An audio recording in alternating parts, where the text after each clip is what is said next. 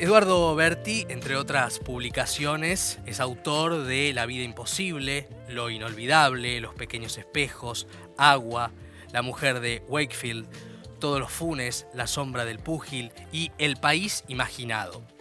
Una presencia ideal es su último libro. No creo que Una presencia ideal sea un libro sobre la muerte. Mi intención fue escribir un libro sobre la vida, la vida profesional y personal de un grupo de trabajadores de la salud. Quise entender cuál es el lugar de la vida, por así decirlo, en un contexto donde la muerte es omnipresente, dice en el prólogo de Una presencia ideal Eduardo Berti, con quien ya estamos comunicados desde Francia, Francia, Buenos Aires, en el programa de hoy. ¿Qué tal, Eduardo? Buenas tardes, Maxi Leniani, bienvenido. Hola, Maxi, ¿cómo te va? Un gusto, un gusto. Em, un libro absolutamente conmovedor desde las primeras páginas, el que escribiste. Em, ¿Cómo nace esto? ¿Nace a partir de la propuesta de esta residencia? ¿Vos ibas en busca de este libro o los testimonios lo crearon? Yo no solo no iba en busca, sino que ni se me hubiese ocurrido que iba a escribir un libro sobre este tema. Me invitó la gente del Hospital Escuela de Rouen a pasar unas semanas. En principio iba a pasar dos o tres semanas y todo lo que tenía que escribir, en principio eran cinco o diez páginas.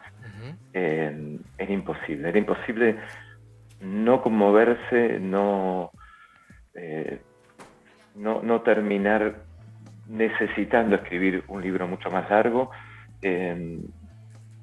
cuando me quise dar cuenta, yo ya tenía tres cuadernos llenos de apuntes con, las cosas que había escuchado, con las cosas que, me habían pasado, e incluso con cosas que había empezado a imaginar a partir de todo lo que estaba viendo. Y entonces replanteé todo. Le dije a la gente de, de Rouen que, que tenían la necesidad de escribir un libro y que me parecía que había un libro muy interesante escribir sobre todo si se contaba desde el punto de vista del personal sanitario. Me parece que era una manera distinta de abordar eh, este tema. Sí. Y es lo que intenté hacer. Eh, y no, y bien logrado que está, porque eh, obviamente hay, hay, nombres reales que vos modificás, ¿no? Para, para preservar las identidades, pero cada uno de los roles de la sanidad tan tan, eh, yo creo, no a la altura revalorizados como merecen a partir de su trabajo en la pandemia, ¿no? pero que volvemos a poner en la mesa de discusión lo importantes que son y que han sido y cómo hay que reconocerlos. Aquí lo que uno ve también son eh, esos padecimientos que muchas veces uno lo ve desde el lado del paciente, ¿no? Cuando te vienen a decir, bueno, le queda tanto tiempo a tu familiar. Y ellos conviven con eso, ¿no? Em, ¿Cuál fue la primera impresión que tuviste? Porque cuando uno abre, insisto, el libro, es muy fuerte ya desde el inicio, no es que hay un increyendo, ya desde el primer momento hay un impacto emocional. Mira, me impactaron muchas cosas, me impactó desde eh, la topografía del lugar, el hecho de que la unidad de cuidados paliativos era distinta al resto del hospital. Eh, arquitectónicamente, eh, en el lugar que le daba, por ejemplo, a los familiares de los pacientes, que, le que ponían a su disposición eh, un espacio, casi como si fuera un living de una casa, desde la proporción de enfermos por enfermera, que, mm. es distinta, es decir, esto permite que el personal sanitario trabaje con un poco más de atención hacia los pacientes porque no, no tienen a cargo ocho cada uno, sino que tienen a cargo cuatro, lo que cambia sustancialmente la posibilidad de tener un vínculo más, más íntimo y más profundo. Y otra cosa que me impactó fue la, vocación y la pasión y el orgullo que tienen la mayoría, no, quiero generalizar, pero la mayoría de, las mujeres que trabajan ahí, porque en su mayoría son mujeres, por, su, por su trabajo. Y el orgullo que tenían cuando yo les preguntaba y la necesidad también que tenían de contar. Mm. Eh, claro, porque, es, un, trabajo que no es, del que no es fácil hablar. Claro, no es fácil hablar y además hay algo que vos lográs que, en este caso me parece que es central, em, que es que vos les das la voz. No los interpretás, no los. no, no te apropiás del testimonio, sino que son ellos con otros nombres simplemente, contando algo que quizás nunca pudieron contar eh, de esta manera, con esta potencia y con esta crudeza, porque es muy crudo el libro. yo les doy la voz eh, y trato de que esté lo más encarnado posible, es decir, que no sea una mirada mía como si yo fuera un periodista, sino que ellos hablen como si fueran los protagonistas de una novela, una especie de novela atomizada, eh, y que se cuente todo, que se cuente no solo su trabajo frente a los pacientes, sino el vínculo que ellos tienen con los familiares, el vínculo que tienen entre sí, eh, enfermeros con enfermeros, enfermeros con médicos, el vínculo que tienen con el mundo externo, con, sus familias, con sus amigos, eh, todo lo que, y también todos los sentimientos y cómo, y cómo la vida cotidiana juega un rol eh, en, este contexto. Traté de que todo eso apareciera, por momentos siendo muy fiel a lo que ellos me contaban, por momentos había anécdotas que, tomé casi literalmente y en otros casos no, aproveché, eh, tomé ciertas reflexiones, ciertas situaciones que vi apenas esbozadas y traté de de encontrar una situación dramática o una situación narrativa que vehiculizara mejor todo eso y que fuera como una mejor caja de resonancia para algunos temas que ellas me planteaban a veces de una manera, no diría teórica, pero un poco más abstracta, ¿no? Claro, claro, claro, poder transformarlo en un lenguaje literario al mismo tiempo. Eh, y Eduardo, em, recién compartíamos un fragmento de lo que vos comentás, en, escribís en el prólogo, ¿no? Como una carta de presentación del libro. Y es muy interesante esto de que estamos hablando de personas que trabajan en cuidados paliativos, pero es un libro que habla de la vida. ¿Cómo funciona en ellos, incluso como mecanismo de defensa, y qué pudiste entender vos sobre la vida y la muerte, esa relación? Yo creo que hay algo de mecanismo de defensa sin dudas, y creo que también hay una ecuación que me parece que la mayoría de nosotros conocimos o podemos conocer, no, es, algo imposible, que es cómo se intensifica el valor que le damos a la vida en momentos límites, en momentos donde la muerte está tan, parece tan cercana o parece tan omnipresente, que es algo que me pasó a mí en, ese, en, esta experiencia. Yo pasé casi seis meses eh, viendo de cerca el trabajo del personal sanitario, pero por supuesto iba y venía, también tomaba distancia, que era bueno, mm. para mí era bueno también para hacer el libro, no tomar un poco de distancia y volver. Cada vez que volvía y hablaba, ya sea con, no sé, con mi mujer o con amigos, la primera reflexión que me surgía casi siempre era, nosotros nos hacemos un mundo por pavadas. Si uno, viendo, lo que, viendo lo que a mí me está tocando ver eh, de manera cotidiana en esta unidad, eh, uno forzosamente pone en escala un montón de cosas. Y creo que ellos, ellos viven rodeados, ellos viven permanentemente en esta, en esta confrontación.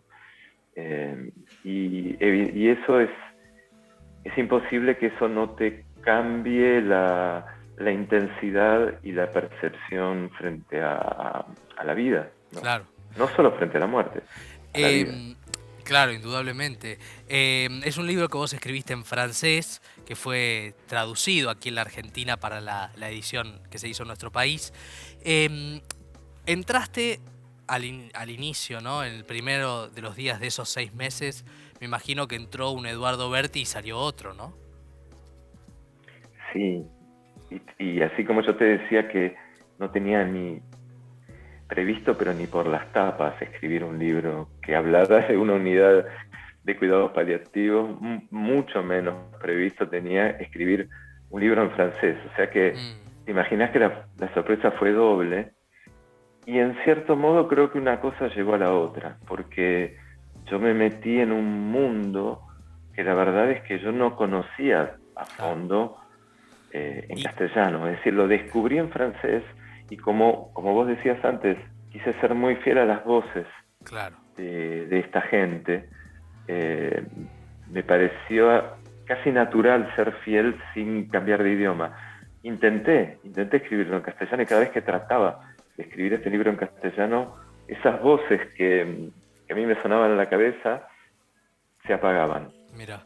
Eh, como que el libro se resistía a, ser escrito en castellano, una cosa muy, muy rara. Claro, ahora hablando de resistencias eh, y haciendo un poco de memoria emotiva, si se quiere, eh, pienso y reflexiono que este es un universo donde vos no pensaste que te ibas a meter, pero donde ningún ser humano quiere participar.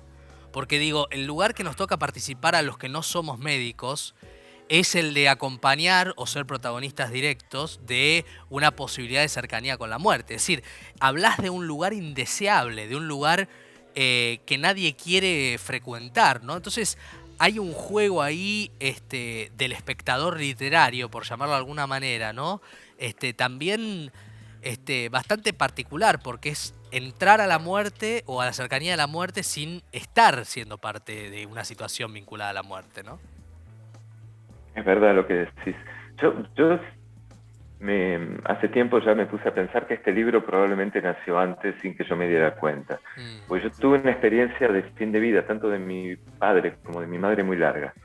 Y retrospectivamente eh, pienso que este libro seguramente nació ahí, sin que yo lo supiera, y que de algún modo en este libro yo estoy rindiendo homenaje no solo al personal sanitario de Rouen, Francia, sino al personal sanitario de Buenos Aires, en el momento en que ocurrió lo que ocurrió con mis viejos.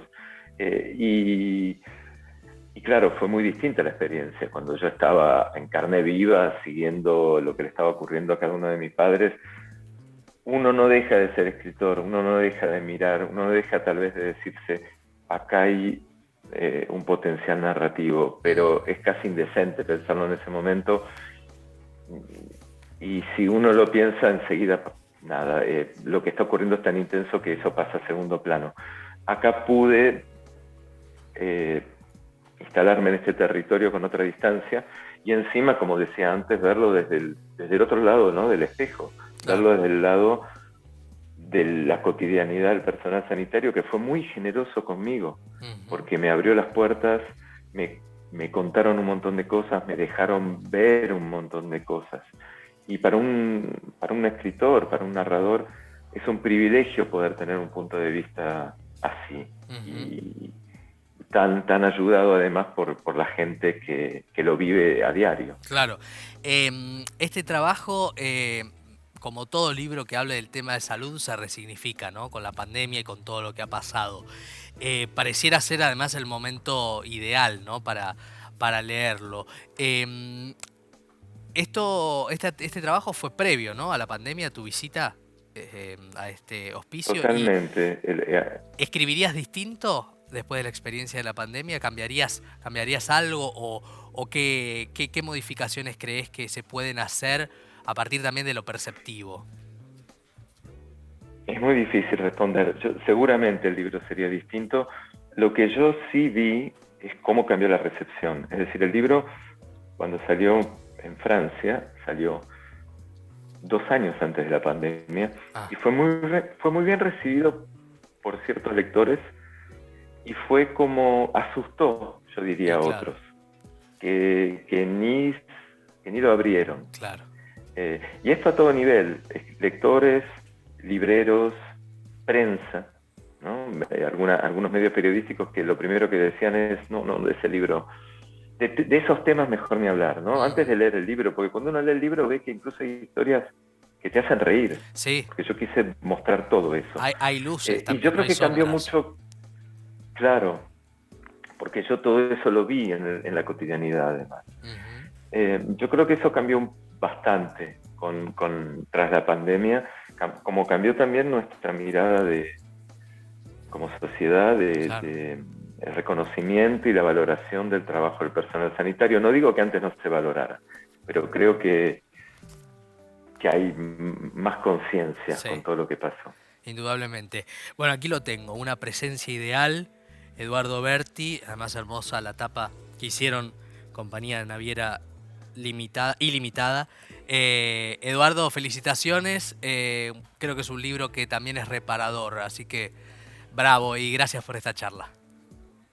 Gracias, Maxi. Muchas gracias a vos. Un placer. Eduardo Berti, eh, desde Francia, charlando con nosotros.